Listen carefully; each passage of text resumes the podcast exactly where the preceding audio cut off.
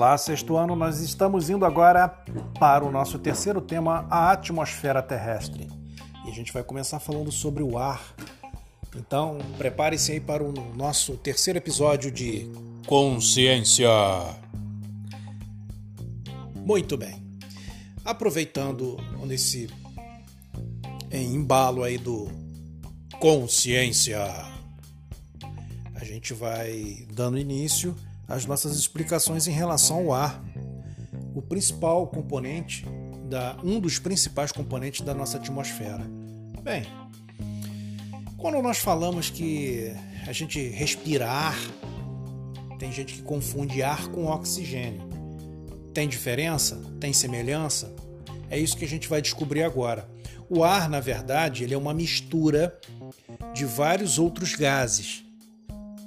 Gás carbônico, o gás nitrogênio, que está em maior quantidade na, na, nossa, no, no, ar que a gente respira, inclusive na nossa é, atmosfera.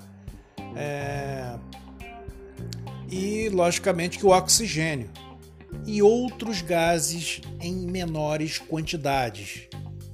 Bem, é, o ar a gente vai encontrar, além do gás carbônico, vapor de água também que vai fazer parte. Tá? O ar ele é fundamental.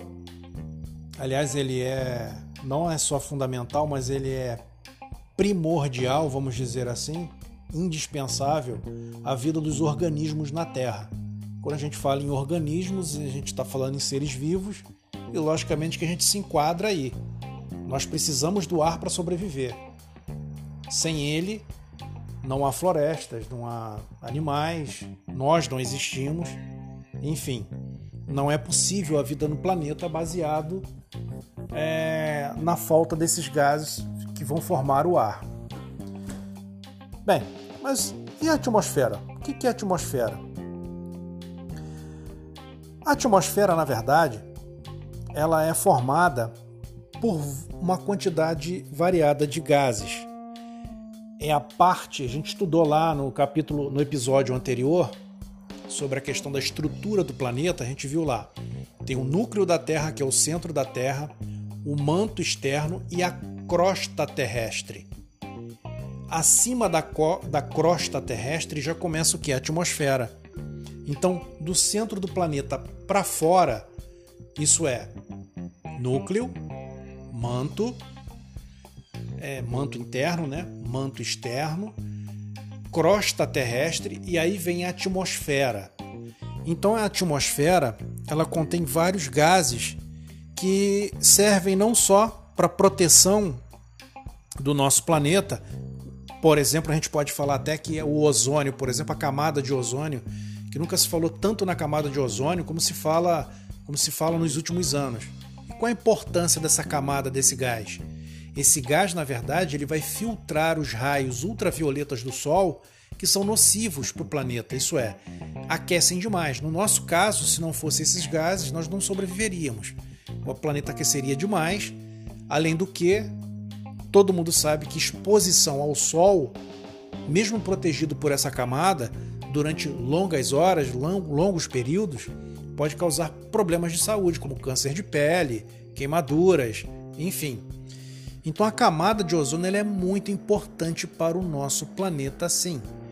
Um outro fenômeno que eu não posso deixar de falar com vocês da pandemia, ela está mexendo tanto com o planeta, essa questão do isolamento social, das pessoas se isolarem para se proteger do vírus e não propagar o vírus, que o ar, por exemplo, está mais limpo. Em muitas cidades, inclusive no Brasil, isso no mundo inteiro, é um fenômeno que está acontecendo no planeta inteiro as pessoas cessaram, em grande parte, de utilizar os automóveis.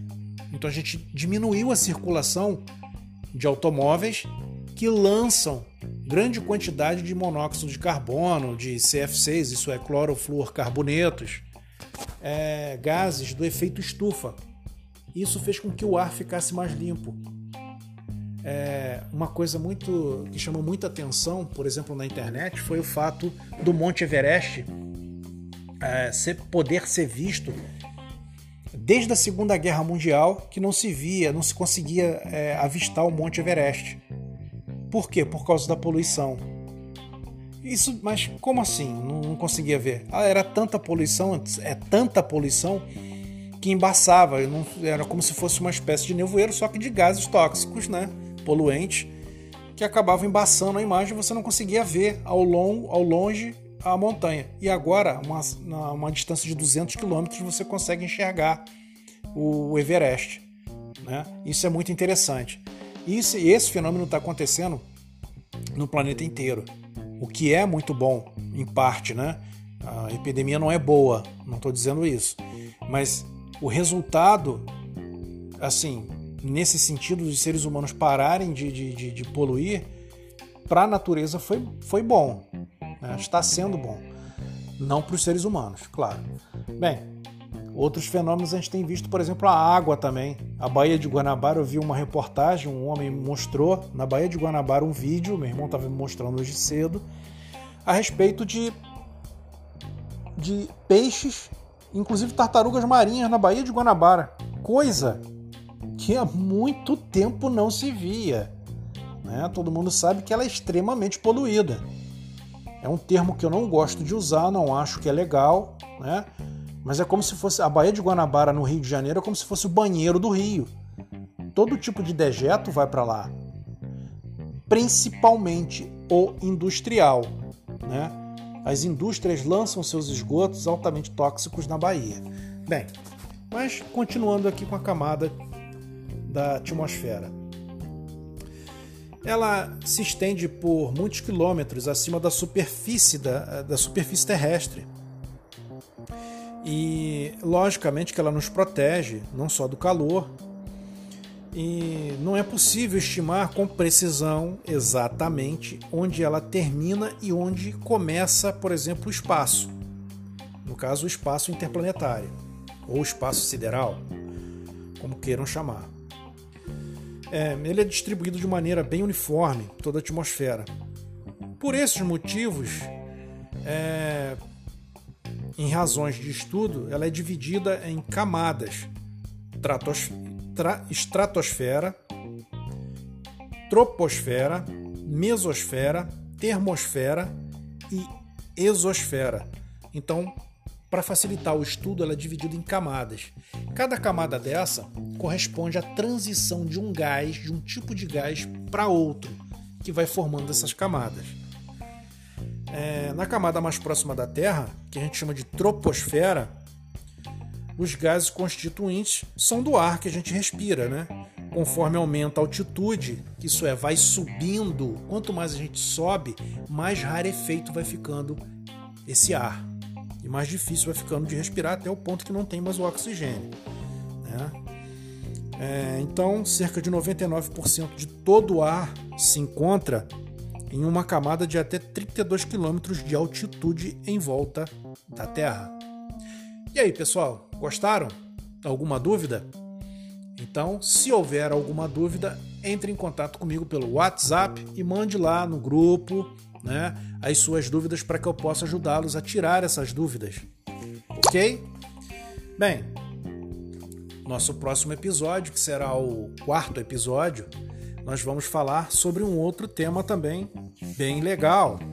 E esse tema, ele é bem interessante porque nós vamos falar a respeito a formação da Terra. Então, até daqui a pouco, um abraço para vocês e vão tirando as dúvidas lá comigo, tá? Forte abraço. Thank you.